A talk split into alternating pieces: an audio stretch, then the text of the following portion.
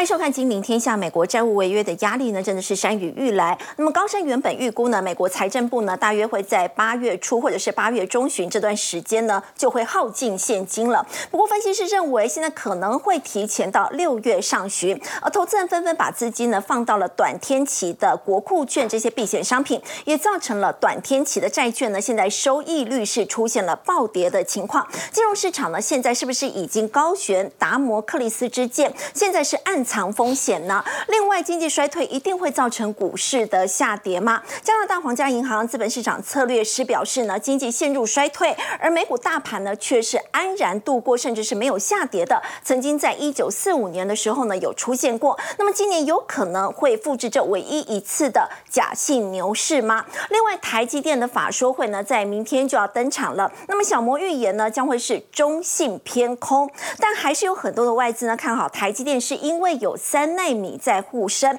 另外，韩国媒体报道，三三星的三四纳米的良率呢是直逼台积电，真的会影响到台积电的营运吗？我们在今天节目现场为您邀请到金正金周刊顾问林宏文，大家好；资深分析师谢承彦，非常好，大家好；资深分析师林有明，大家好；金明天下特派员叶芷娟，大家好。好，陈燕，美国到底是不是真的会出现债务违约呢？欧洲央行总裁拉加德说，希望是不会哦，否则真的会发生全球性的灾难。天呐，美债债务违约是可以想象的吗？但是最近大家真的在讨论这件事，其中有一个日期叫 X Day，叫我们叫尾这个最后都没有钱的那一天，就叫 X Day。好，我们先来讲哈。这个高盛特别提出了这个思维哈，因为原本预估财政部八月的现金才会耗尽，因为他的钱要付什么？你要付债券的利息啊，对不对？你要付公务员这些薪水啊，但你钱怎么来？是收税啊。可是目前税收的状况并不理想，因为企业目前运作的状况其实真的有遇到瓶颈哦，所以有可能原本是八月，对不对？提早提早到六月，所以如果这个 S day 真的提前的话，那怎怎么办？你债务？这个上限如果又不提高，然后我又没有办法发更多的债，我又没有钱，那美债就真的违约嘞。美债违约这一件事情是很可怕的。当然，大家会觉得说太夸张了嘛？你们每次都这样讲。但是我们注意看，美债现在的规模是多少？三十一点五兆美金呢？它一直增加，一直增加。二零二零年来已经增加八兆。我们看这个图就知道，它是一直在增加。往上，对。那。从来没有减少过，而且现在这个债务占 GDP 的比率是多少？一百二十一点二，一百二十一点二。好，二战之二战之后多少？一一四，所以表示它是一直在提高。即便你的 GDP 一直在成长，你还是一在高度的一个举债去应付你所有的计划。好，现在预估二零二四年可以会达到多少？百分之两百。所以债务上限的问题要不要解决？这是一件很可怕的。那如果真的违约怎么办？我们手上握有的这些美债利息拿不到，是利息拿不到，这是一件很可怕的事情。所以最近资本市场出现一个很诡异的现象，什么很诡异的现象？一个月的国库券殖利率突然之间暴跌，出现暴跌。好，这什么意思？就是一个月之内嘛，对，一个月之内就到了。好，不用怕，为什么？因为他说六月嘛，六月现在四月嘛，所以你不能超过三个月啊。所以三个月的殖利率往上冲啊，什么意思？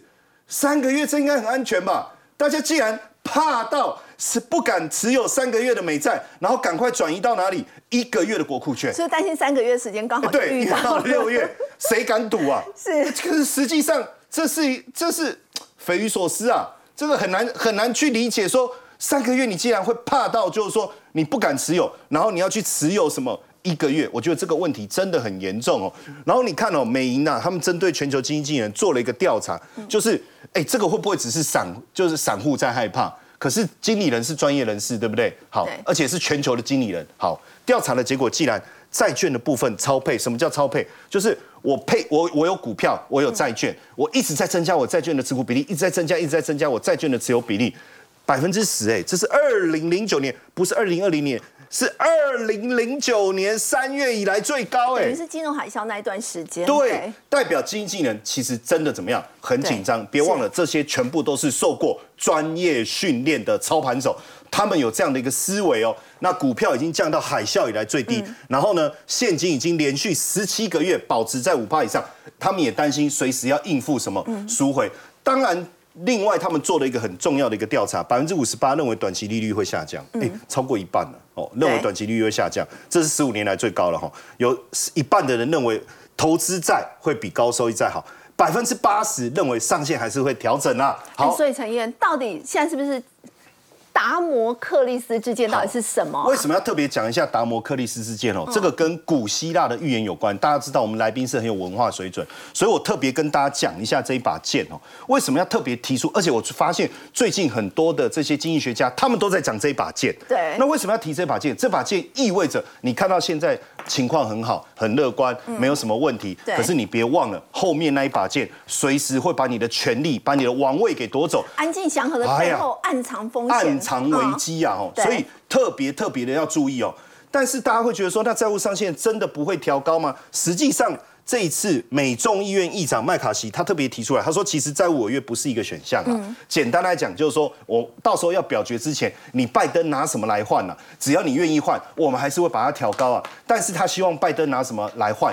减少政府支出啊，所以一旦减少政府支出，我们还能够享有政府不断支出的一个保护吗？这是一个很大的一个问题哦。那所以我们来看哦，刚才不是讲到这个资金面的一个问题哦，我们特别来看一下哦。美国的 M two 哦，讲一下 M two 哦，M two 是非常重要的一个货币供给的一个思维，它已经连续四个月往下掉了哈，然后呢，到三月六号这个礼这一个礼拜已经年减三点一三，那 M two 持续下滑代表什么意思？代表货币供给的一个减少，货币供给的减少代表总和需求的一个减少，总和需求的减少，虽然通膨会下滑，但是整体的 GDP 也会下滑。你看经济学，我也是经济学家，所以我要跟大家讲一下经济学的理论了哈。那在这里哈，霍约翰霍普金斯大学的应用经济学教授，他特别讲到一个观点，我觉得这句话非常的重要。他说。因为联总会管理不当嘛，所以你导致 M two 下滑，而且是持续下滑。我一直强调持续下滑。好，他说未来六到十八个月经济会出现下滑，就是我刚才推演的那个过程。所以当你的货币供给持续下滑，你要小心啊，经济衰退伴随的发生啊。嗯，这个是资产管理公司的经济学家哦也讲，这这几个都是我我这个领域的嘛。哦，他就说自大萧条以来，没有见过这样货币供应的降。下降的速度，衰退已经开始了啦。嗯，哦，所以你看，我们几个这个大咖跟大家同时来讲这件事情，要注意啊。哈，那你说，哎，真的有发生吗？你看这个，我们之前在节目上就讲，哎，你不要只看银行衰退了，当银行放款不出去的时候，房地产价格下滑的时候，你要注意商业房地产的违约啊。好，这里呢，这这一家叫什么？Brookfield。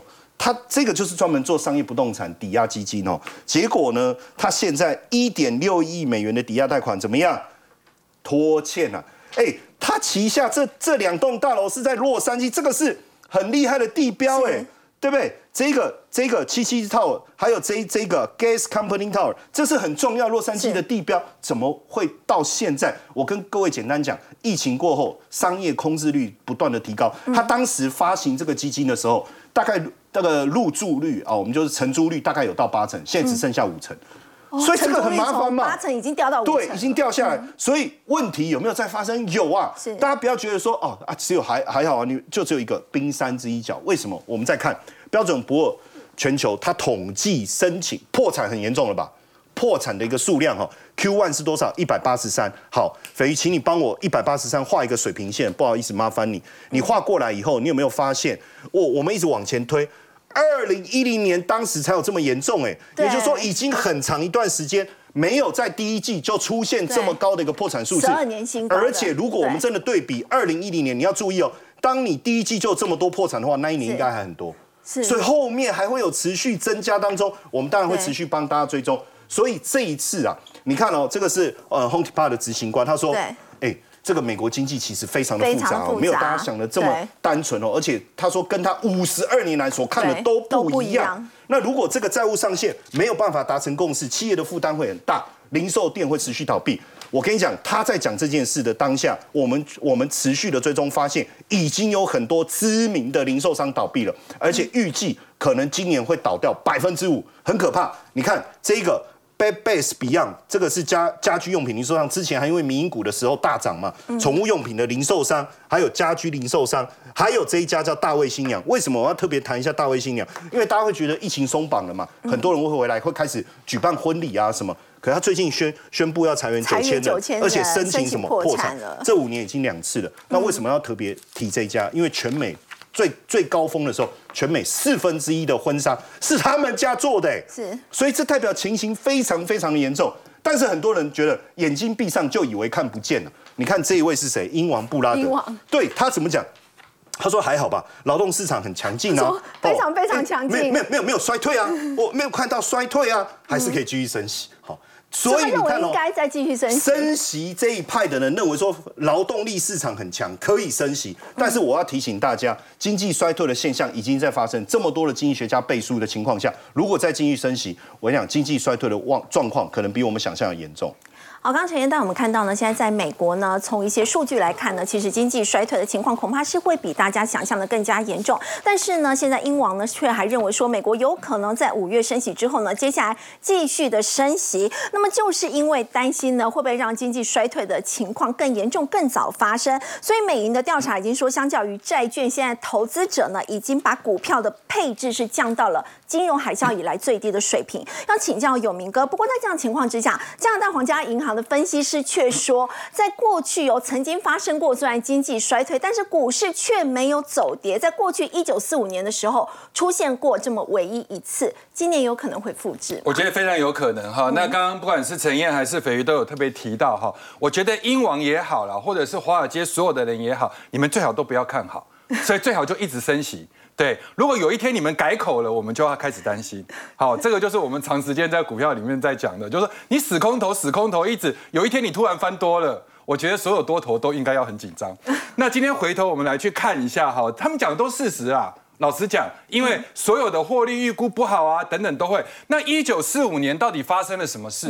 对，我们等下来看。所以我觉得像这个呃，皇家银行这个分析师里面特别提到，他说 “Hello gay 啦”，现在所有的牛市都是披着牛皮的熊啊。对，那个都是都不是真牛皮，那个都是合成皮啊，所以很快的马上就会见真章。可是各位，我们来观察一个很有趣的一个现象哈，就是当时这个加拿大皇家银行的分析师，他特别在提的就是这一段，这个是从一九四零年开始啊，因为那个时候就是二战期间，是一直跌跌跌跌到了一九四二。好，换算成民国的话，就民国三十一年，珍珠港事件刚发生。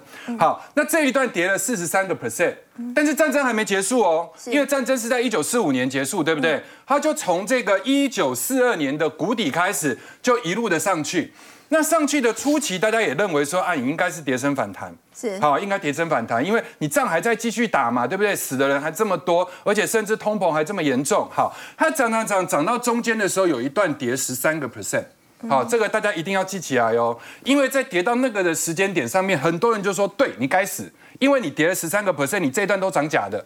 但是事后跌了十三个 percent 之后，继续往上涨，所以我跟各位复习一下，跌了十三个 percent 再涨，最后整段涨了一百三十七趴。好，那跌十三个 percent 是什么意思？就是如果以我们的一万六千点来换算的话，十三个 percent 应该差不多就是两千点。但是各位会觉得两千点很严重，对不对？但是如果你就一个大历史的角度来看，两千点就是一个中间的坡，哦，就是一个中间的坡。好，那我们来回忆当时到底什么原因让这个股市一直涨，中间只经过了一个十三个 percent 的下跌。一九三九年到一九四二年的时候，当时第一段跌了四十三趴，主要的原因当然我们都知道，因为战争。还有大家对通膨的恐慌，然后接下来就是大家认为未来经济会衰退，为什么呢？因为你去想哦，当时的世界人口大概因为战争超额死亡了三千五百万到四千五百万人，那会打仗的都是老人吗？全部都是青壮人口，是，所以这些青壮人口它带来的就是消费，带来就是劳动力，对，所以大家会认为很惨，对，这个就是当时的一个状况。好，但事后发生了什么事呢？就是。中呃各国的政府，不管是欧洲的政府也好，或者是你去看到的美国的政府也好，因为美国那个时候已经投入战争了，然后大量的开始投入货币入市，所以虽然造成了通膨，但是也刺激了消费，因为它的物价不断在垫高，然后再来呢，股市领先反映灾后重建的商机，这是一个很重要的逻辑哦，然后再来就是股市后来才知道原来。在那一个世纪里面，最大的战后婴儿潮造成了后面一段很大很大的人口红利。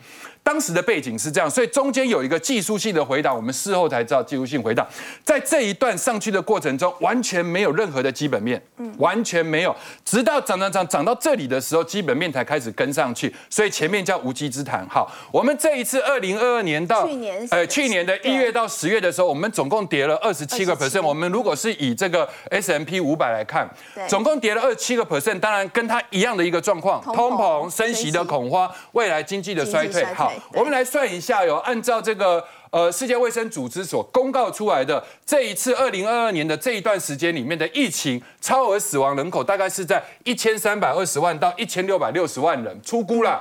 好，但是跟大战有二次大战有一个很大的不同，当时是走掉的都是青壮人口这次走掉的是谁？全部都是中高龄。年长者，年长者、中高龄，因为你整个 COVID-19 影响的其实就是高龄者。好，那高龄者在欧洲呃社会也好，在美国的社会都是高福利的一个国家。嗯高福利的国家碰到了这个老年人口走了以后，会产生一个很大的问题。第一个就是他们本来都在领救济救济金，对政府的救济金突然少了，哦，所以未来的政府的整体的支出开始往下降。财政压力变，财政压力变小，对。然后第二个部分的话，死亡的这些年长者都有留遗产。很多人在留遗产的过程中，不管是房子也好，现金也好，留给他的下一代，所以他下一代就不用再去为买买房。不是说全部哦，很多一大部分的比例不用为了买房而去开始担心，那空出来的钱就把消费力给提升，这个就是热钱乱窜的一个原因，所以。我们现在听到很多事情，各位要颠倒过来想，我们都说你都没有基本面，已经涨了这么多，那接下来要衰退，你该跌。那我反而回过头去问说，在没有基本面，到底是什么原因让没有基本面可以先涨一段？对，很多人说是嗯跌升反弹，可是跌升反弹从去年的十月到今年的这个一月也该也够了嘛？嗯，应该反弹个三个月也够了嘛？那为什么还可以延续到现在？所以最后要提醒大家的，就是说通膨的顽固性。因为它是消费的关系，消费力开始提升之后，通膨的顽固性某一方面会意味着消费跟工资有支撑性，这个就会让经济未来即便是衰退，但是也会变成所谓的软着陆。这个就是我觉得在这两次背景的比较里面，内涵上面，因为这个我相信在市场上没有人跟各位提这个观念，但是从欧美的社会也好，从这个你去看到真的。救济金的这个问题，或者是消费力的问题，这是一个很大的因素。我要再请教有明哥，从去年十月反弹一直可以反弹到现在，对它还有哪一些支撑的因素？好，那我们来看一下哈，第一个就是说，大家都唱衰，这已经变成了主轴对，好主 key 了嘛，对不对？但是我们现在来看看，就是说，以我的排序来讲，这是我个人的看法哈，我觉得能够支持股市不跌的核心的因素关键，我的排序，第一个，热钱有没有消失？第二个，股市目前是不是拥挤交易？第三个部分，领先指标到底有没有变化？好，首先热钱有没有消失？我们在看的就是我们刚刚说的疫情死亡的蝴蝶效应在发酵，就是刚刚说的那个是救济金的一个问题或者遗产的问题。第二个，银行最近不是出事。对所以有很多存户的钱是从银行跑出来小银行跑到大银行，大银行也觉得利率实在太差了，所以跑到货币型基金，跑到了所谓的美国的公债或者是是国库券。好，但是呢，这些钱不见得有跑到美这个股市去，大部分是跑到债市。但是问题是，升息的尾声你却不缩表。不缩表的情况之下的话，热钱就有底气。是好，那热钱就开始在这市场上流窜。那流窜的过程中，股市到底是不是一个拥挤交易？刚刚陈燕也特别提到，他说现在因为信贷紧缩，百分之六十三的受访者都认为现在未来会碰到衰退，所以大家在债券的配置上面已经净增加了百分之十，两千零九年三月以来的最高水准。可是相对于债券来讲，股票的配置是金融海啸以来的最低，所以股市其实并不是拥挤交易，你勉强只能说大型的科技股，比如说像尖牙，比如说像你看到的那一些特斯拉等等，他们基本上占了百分之三十的资金，可是其他的股票并没有。对所以现在的股市并不拥挤，钱没有在股市里面，那就不容易造成股市大跌。然后再来还有一个很重要的因素，就领先指标。我们之前有特别提到，我记得所长有特别提到 ISM 的存货指数，各位可以去看，存货指数在去年的七月份见高峰之后，就开始一路往下滑。然后再来的话，上个月上个月出现了一个很奇特的现象，就是存货去减掉客户端的存货，那就代表说我工厂生出来的存货到我客户这边堆库存的一个存货，如果出出现了负值的话，那是不是就代表整个的库存去化对已经到了一个阶段？好是，我这里面还有一个东西没列到，就是比特币的价钱。哦，虚拟货币，虚拟货币，虚拟货币如果崩盘的话，一定是钱流回到美元指数，一定会流回到美元资产。但是现在的虚拟货币是多少？三万。已经创新高了，嗯所以那就代表说整个市场的热钱绝对超乎各位的想象，所以最后的一个台股它会有一个可能性，现在是越走越窄，越走越窄，所以它是一个三角收敛的末端了。那这个末端有可能延伸到所谓一万六千三。有可能延伸到一万六千六，但是末端就是末端。嗯，那这一段的一个压回的话，我说支撑可能会落在一万五跟一万四千五。嗯，那算起来的话，也差不多就是十到十三趴。那不是跟刚刚我们上一章所提到 S M P 它大涨之后跌回十三趴，意思是一样。所以各位你要放大十三趴，这个没有问题。但是我觉得那十三趴不意味的是一个崩盘，因为它后面还有一个创新高的机会，所以提供给各位做参考。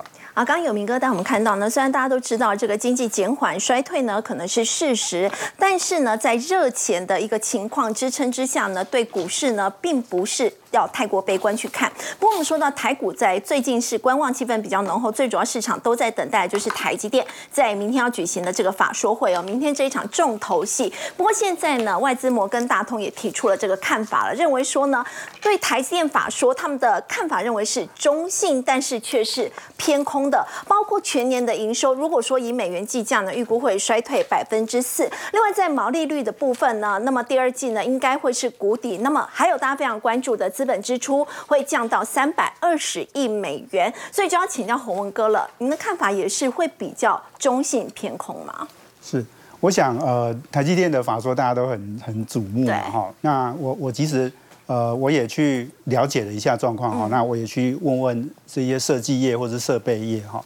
那其实的确哈，利空比利多要多很多。嗯，利空消息比较多。对，利空很多。其实像比如说设备业啦、供应链啊，他们都觉得说，其实现在他们都知道产能利用率不好，好，所以事实上他们呃在很多像这种呃设备的出货啦，或者是材料啊哈这些等等的这些，他们都发现就是说，的确是有有减少了，而且预期比较差了哈。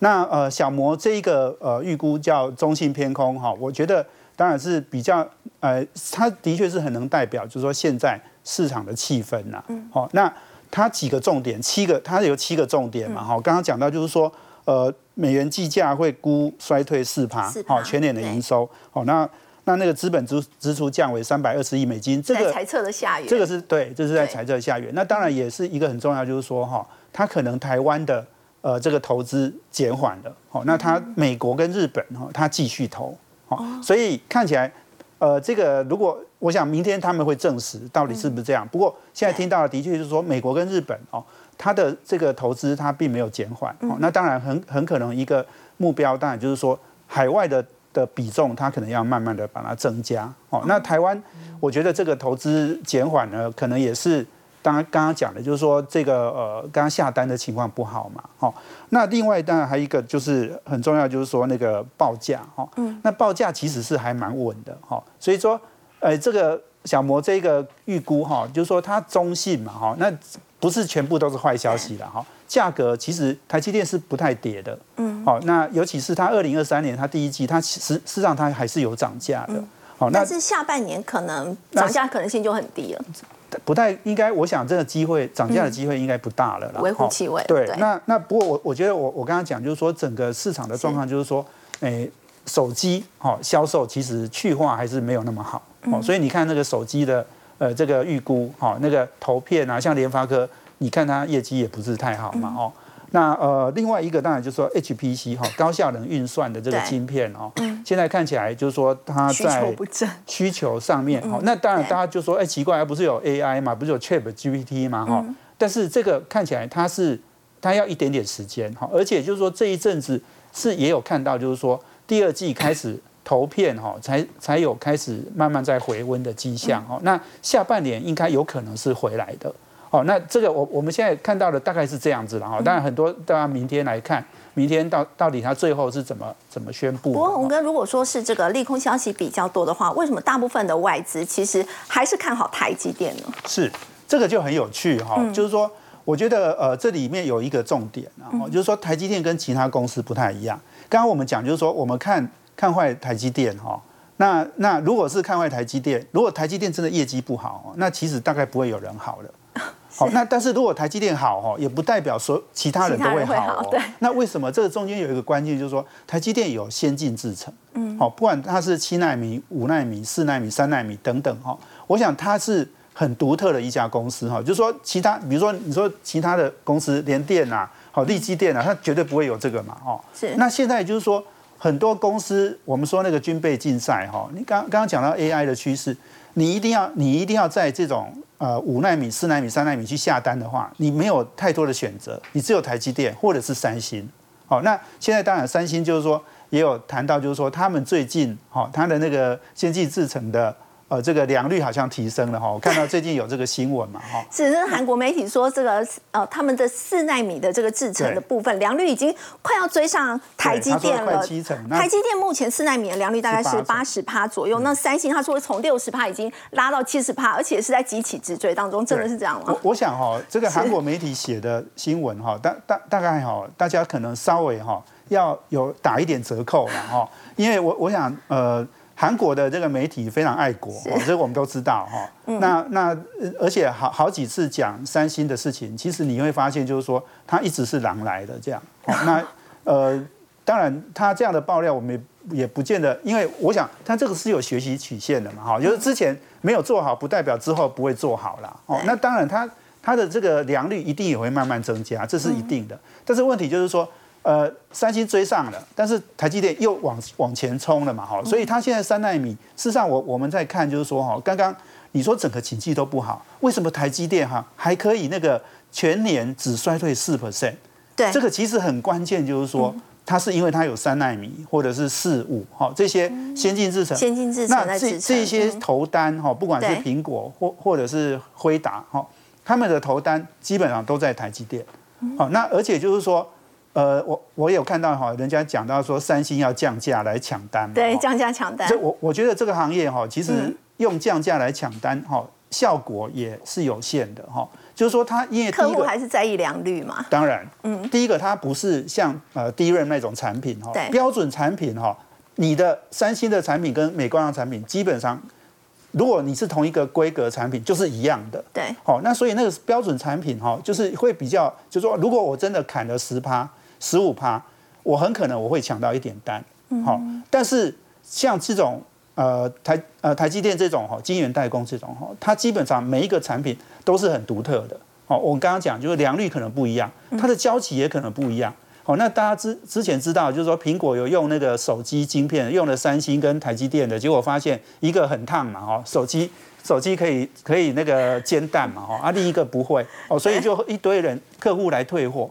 那这个这个其实是很关键，就是说对这些苹果啦、NVIDIA 这种客户哈，他们绝对不想惹这种麻烦的。你你去下一个单少少给你少个五趴十趴的价钱，结果你的晶片却有问题，然后客户哈那个消费者会来跟你退货，那这种事情他们绝对不干的哈，因为那个领先的厂商哈，因为现在在台积电下单的都是 Tier One 的客户嘛，这些客户不会惹这种麻烦的。嗯，好，所以我们。我我的意思就是说，降价其实它的效果是很有限，不会因为价格变便宜，他们不不会去牺牲。那台积电也不会用降价来吸引更多的客户。基本上这些客户他本来就是在你这里下单的，好，那那我觉得这件事情可能大家可以这样看，明天会揭晓了哈，大家可以注意看哈。那我自己觉得，呃，的确是坏消息非常多。那如果台积电哈，呃，这个有顺势调调降一下它的财财务预测哦。那我觉得二零二四年还是会是一个爆发的年，哦，因为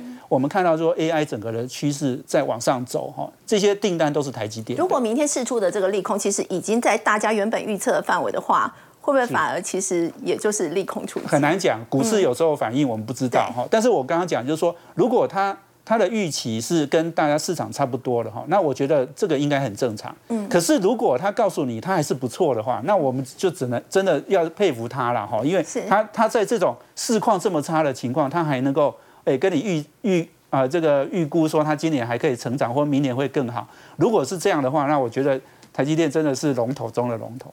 刚刚鹏鹏哥带我们看到是台积电的确在最近释出的这个消息呢是利空比较多，但是对于明年的展望呢，其实目前来看呢是还是蛮乐观的。不过我们说到台积电也会牵动到它整个供应链的一个表现哦。半导体我们刚刚也有提到这个良率，它其实这个关键除了是在设备之外，它的特化品也非常重要。像台积电供应商之一金城，它在成为这个半导体的特殊气体大厂之前呢，其实只觉得它也曾经经历过一段蛮辛苦的岁月。好，我们前面在看台积电的良率，那当然就大家就好奇说，那台积电这种高良率背后的秘密到底是什么呢？我不知道大家记不记得，哦其实，在去年那个呃，Intel 的 CEO 基辛格来到台湾的时候，他除了有去拜访台积电之外，想想要下一点单在三代米内之外，其实他也有去拜访台湾的台积电相关的供应链。也就是说，今天你台积电良率可以做成这样，除了你自己很厉害没有错之外，当然你的这些后援团队，你的材料也要给你给的好，你良率才有办法拉起来。所以通常我们在在讨论这个台积电的时候，除了我们讲它的供应链相关，我们会讲一个叫做特殊化学品，就是这边讲特用化学品。那当然我们会讲一些材料，那我们也会之前大家比较熟悉的，可能是它的设备、厂务设备、制成设备等等，然后还有一个光学相关的。哈，我们现在主要特殊我们要来讲的就是特用化学品的这个部分。呃，不知道大家知道我们在做晶片的时候，我们不是说晶片非常非常小，几纳米几纳米是比细菌、比我们的病毒都还要来的小。那个概念就有点像是今天我在看一零一非常大，那我用照相机把那么大的一零零照起来，然后我要把它放到我的照片里头，这样子缩小的概念，我们套用在晶片上类似。我要把我工程师画好的图，然后我要把它呃黄光尾影方面放到这个晶片上。好，这个黄光尾影这是在他们技术当中很重要的一环。当然掺杂之外，另外还有一个叫蚀刻，也就是我的图画到这个晶片上去之后，我要把多余的部分拿掉、切掉这个部分。好，这些其实通通都需要用到特殊化学品，尤其是现在这边讲到的气体。这个奶大家或许。比较有印象，原因是因为在去年那个时候有乌俄战争，那那时候乌克兰、俄罗斯他们其实都是出产奶非常重要的一个国家，所以那个时候这个词大家在去年应该比较有印象。好，这个奶其实在全球奶气的需求百分之七十五，通通都是给半导体晶片商用的。嗯，好，那他们用在什么地方？就像我们刚刚讲到，在这个激光把电路图刻在晶圆上面，然后做成晶片，在这个尤其是先进制成那么那么小这么小的东西上面的时候，你非常非常的精密，所以你厂商会需要用到这些特殊的气体，然后来控制当包含它的激光的波长等等。所以这我们是说这个特用化学品，其实大家可能没有想到，它在半导体制成上面这么这么关键的一个一个材料在里头。所以其实哦，在半导体制成当中，大家知道吗？这个电子材料相关的，其实有三成的成本会压在这样子特殊的气体上。那它其实也被称之为是半导体制造业当中的协议，所以它。所以大家今天要有这样的概念，其实这样子的特殊化学品是非常非常重要的。那其实，在台湾呢，我们也已经有气体的国家队成型。讲到这个，我们不得不说，其实真的是台积电把台湾这样子的相关的供应链一起给带起来。在过去，我记得大概是二零一九年那个时候，台积电所公布出来的在地使用这些供应链大概是四十趴左右。可在那个时候，他就说他要多加采购台湾在地供应链。好，所以到了去年二零二二年的时候，那数字其实已经拉到了百分之六十点四。二零一九年时候四十趴哦，然后到了二去年二零二二年时候已经拉到六十了。嗯，然后他现在也说他接接下来目标是要拿达到大概在地采购到六十四甚至六十五趴左右。所以也因此哦，他把台湾这些化工相关的工从原本一般的化工厂，嗯，提升到了电子等级的这些气体厂。那最具代表当然就是三幅画，然后还有这个今天我们要来讲这个金城科。金城科它其实现在我们讲说这种特殊气体为什么会越来越重要呢？因为我们在想先进制程嘛，对，那先进制程你会要求到的，比如说像是气体相关的纯度或者需求量也会增加。以金城科来说，它大概有十二种这样子的特殊的气体，那基本上他们就是主攻就是先进制程相关的所使用。这间公司很有意思，它有一点像是，可以说死里回生吗？来看一下它的故事。它其实去年四月才刚刚进到资本市场里面上柜，那这样刚刚好到今年要满满周岁了哈。但是他呃一开始的时候，他成立的时候，他是一家半导体材料的代理商。那时候他主要是太阳能，还有特殊特殊气体，但是都是代理，他没有自己制造，他是代理。代理。但是那个时候，他其实一开始太阳能相关东西代理的是比较多，可是却碰到了呃红色供应链的不景气。对。那时候股王一开始原本也是太阳能相关，后来就对，后来就跌到不行了。对。就那个时候造成他们公司很严重的亏损。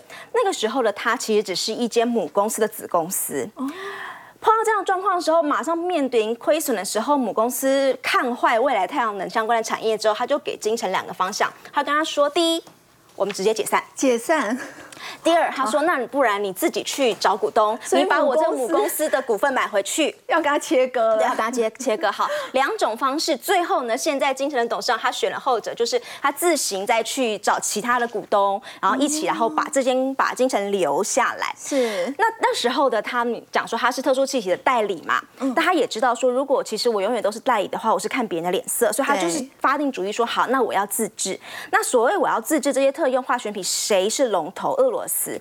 所以那时候他连续刚开始创业了五年，他每年都是在最寒冷的冬天到俄罗斯去学习，都是零下负二十度。但你知道为什么他要冬天那么冷时候去吗？他说因为俄罗斯的机票很贵，所以他要选那个机票最便宜的时候去。对，因为刚开始创业了，很很很辛很辛苦嘛，对。所以他那时候特别都是选冬天去，然后去从一开始最基本的，你从那个塔你要怎么样做。开始学，然后到后来，比如说你气体要去做一些混合，它不是那么纯嘛，你要去气体要学习做一些混合，然后精六等等等等相关的技术，所以它的技术从原本还是代理有百分之五十，到现在它的自制已经到了百分之九十以上，通通都是自制的这种特殊气体。那当然我们就说刚刚讲，因为先进制程，所以未来这种特殊气体的使用量应该会增加，但是。董事长他自己也有说，他说先进制程在不同的节点当中会使用的化学品是不一样的，嗯，所以对他们这些厂商来说，其实也是个考验，他必须要去不停实验室要不停的去 try 去试，说，哎，未来的某个制程我可能会需要提供什么，然后他要能够超前部署，这也是这个行业的考验所在。啊，刚刚指尖呢，我们看到是在这个台积电的供应商金城的故事。我们先休息一下，稍后回来关注的是，在过去大家对于这个机器人的发展，可能认为说会抢走人类的工作。不过现在呢，其实机器人的应用越来越多元了。台湾的厂商也能够分一杯羹吗？我们先休息一下，稍后来了解。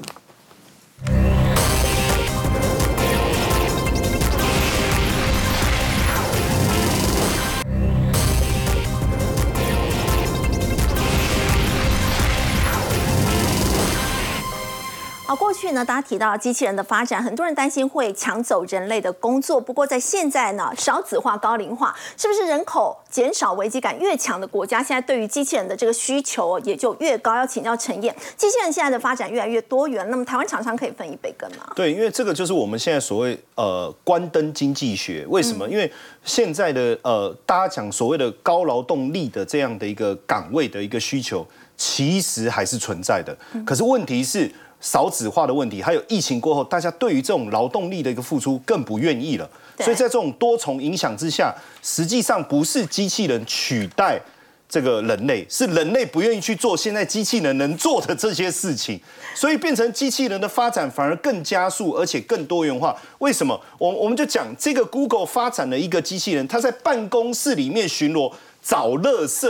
你说这个谁想做？对不对？分类吗？对，垃圾分类啊，对对。万这机器人的设计很重要，万一不小心它把我捡起来怎么办？对不对？所以他要不断的训练他，说，哎，你要去分辨这是不是垃圾。这个深，这就是一种深度学习的挑战。而且大家知道，在办公室的环境里面。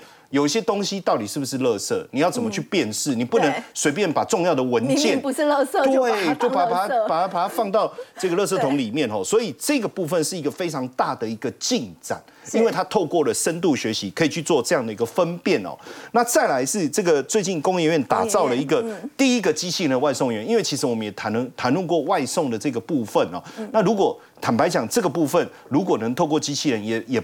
也我觉得也是一件好事哦，但是他现在是设定，他现在这是一个示范性的，就在高雄的软体园区里面，哦，那你就订那个超那个超商的东西，然后他就帮你走，爬爬楼梯哦，坐电梯哦，然后你在三楼，他说送到三楼，哎，结束了，我们录影的时候，我们假设有这个机器人，我们点了一杯咖啡，他既然就送送送进来，然后就看到机器人就这样跑进来，然后然后就把咖啡递给你，这是很让人很惊讶，就是说他已经可以进展到这种程度，这个叫自主移动、哎。嗯，是对。是过去机器人是没有办法做到自主移动的，所有的过去我们所谓的机器人是固定在那地方，你了不起叫机械机械手背而已。对。它现在可以做到这样，你就在你就下单那个园区的超商，然后手机下单以后，它就按照规划的路线哦，而且十到十五分钟就送到你面前哦，这是一个惊人的发展。那也因为其实最重要的关键就是你刚才讲到的问题啦，就是说呃我人口危机的这种危机感哦，那所以像联合国它就统计嘛，那二零二一年一万名制造工人机械引进数量是一百一十一台，那实际上。引进最高的是谁？韩国，韩国现在少子化嘛，嗯好，新加坡也是。那像台湾现在大家也不愿意生小孩，未来会不会这个部分的这个攀升的速度越快？现在工全球工业机器人新装机的数量，你看二零二一年竟然达到五十万台，其实就是呼应这一块。那这个部分台台台厂里面有没有呃很厉害的？实际上真的要花一点时间去去整去整理哦。有机？器人概念股吗？当然，我们要讲说机器人，嗯你也可以讲它是一台移动的一个电脑，所以是晶片啊相关的跟电脑相关，这个当然 OK。但是如果我们再仔细去看，它真的投入到机器人领域的，像这个是广明，它旗下的达明机器人，大家应该有印象，就是调酒啊什么什么哈那个。那现在是业界能够高负载的协作机器人，所以未来它可以还可以应用在半导体、三 C 跟医疗。所以你看最近的股价，实际上也不用特别讨论，因为它就是四十五度，四十五度实际上一直上一直上，哎，而且股价其实现在才五十几块钱哦。那另外。这个是华汉，大家就比较知道哈，这是工业电脑非常知名的一家厂商，它其实也跟 Intel 合作哈，推出自主移动机器人。其实我们就是一直在讨论，未来你的机器人不会只是在一个定点，而且它会产生自主移动的过程对那股价最近也是表现很不错。然后另外一个是星际，这个可能大家比较没有听过，不是那个星际哦，但发音是一样。它是两大领域，一个叫自动辨识数位营运。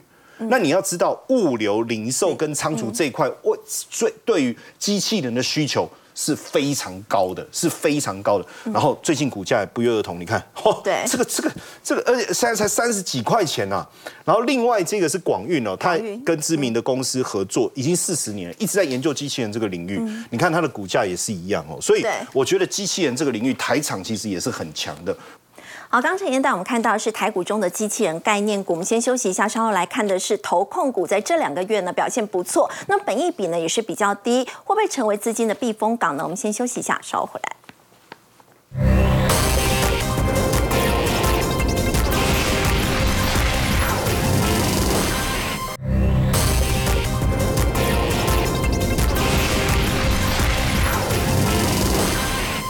我们说全球经济面临衰退，加上美股财报其实表现是参差不齐的。不过台股当中这个投控股呢，这两个月却可以大涨。要请教有明哥，他现在成了资金避风港了吗？呃，我们先来看一个事实哈，上市的指数在三四月合计加起来的话是涨二点三六趴，OTC 是涨了五点三二趴。好，那各位可以去看三月涨的是不是又比四月多？对所以换言之，四月涨势已经有点停顿。可是如果我们去看几家投这个投控股的话，像电影投控，你看五趴、二十八趴、三十三趴，是不是领先大盘跟 ODC？而且它的四月涨得比三月多。你看这个也是啊、呃相差不多，这两个是大众控是差不多。那永威投控的话，四月也比三月多，而且呢合计起来也涨了二十八趴，甚至连合情控也是。所以换言之的话，其实四月份有一批人的钱已经开始跑到投控股去。那各位可以去看一下电影投控。好，最近的一个股价跟大众投控最近的一个股价，那为什么会有类似这样的现象？我们先来讲一下，对投控股来讲，既定比较不好的一个缺点的话，就是它的营收跟获利大部分都来自于它控股的公司。对那如果我可以直接买到控股的公司，我就直接买了就好了，我就不需要再去买控股了。然后再来的话，就是它的缺点就是不直接，因为不管你的好跟坏都会被稀释，所以讲好听一点是稳定，讲难听一点的话就是没有标进。对，但是现在的缺点反而都变成优点。第一个，你在万六了嘛，那他们的本益比就相对低，就变成一个资金的避风港。然后第二个的话，如果最近一旦有一些，比如说有题材叫资产重估、转投资价值的话，他们大部分的一些净值会提升，这个就变成一个很好的题材。所以我们举例来看一看，有没有最近哪一些比较没有涨到的投控股可以值得琢磨。像这一家永威投顾投控啊，我就觉得它就是金木水火土，叫五行俱全。如果各位你有去算过八字，你知道。五权五行俱全是很厉害的，那个在古代是叫出将入相。在现代来讲的话，那个就出口成章、出手打流氓的。那各位可以去看有威投顾哈这一家公司，我们就讲它转投资百分之四十七的深威能源，这个是做太阳能叫火嘛。然后百分之十六点三的世丰电力，这个是水电厂，所以是水嘛。然后各位再去看它的转投资公司的话，像这个富威能源跟新兴天然气，这个离岸风电，这是金。好，因为有科技的概念，然后九威电力它有一个售电平台，这个是木，因为大部分的一些造纸股都是做这个所谓售电平台的。然后各位再去看碳足迹，这是土，土 对，所以金木水火土都有了。那我们来看一下它的优点哈，因为永威投顾持永威投控持有深威能源百分之四十七，如果按照潜在的一个这个所谓的呃这个认列的话，大概是有三十五块的一个，但是这三十五块不是说你每天都会发生，是你要做资产重估的时候，你的净值。就会提升，列在股东权益项。那再来的话，很多市场上的人都是认为这一波的永威投控应该是被深威能源给带动。可事实上，我们来看一下，深威这次的发动点是在四月十一号，可是呢，永威的发动点是在几号？三月八号，所以其实永威更早发动，是。对，所以换言之，三月涨到四月的这一段过程中，已经有很多的人认为大环境来到了一万五千八到一万六的时候，去找本益比相对低、现金值利率相对高，而且转投资收益又好、股价又没涨到的一些标的，反而就变成大家所青睐的资金避风港。好，我们先休息一下，稍后来关心的是台湾的半导体危机哦。现在除了人才之外，我们说到这个学生太少了，但是是不是连教授都已经开始请不起了呢？我们先休息一下，稍后来关心。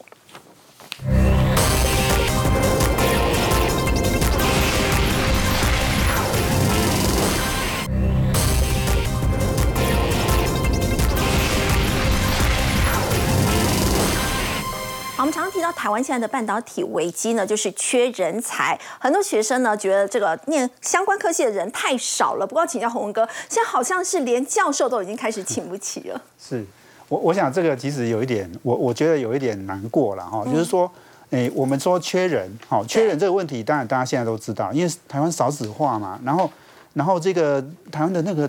投资这么多，对不对？不只是半导体啊，但很多的科技业在过去两三年都是回流嘛，回台湾投资。哦，那所以那个人才的需求是很大的。可是现在的问题是不是只有呃学生不够，人才不够，是训练人才的人才也不够。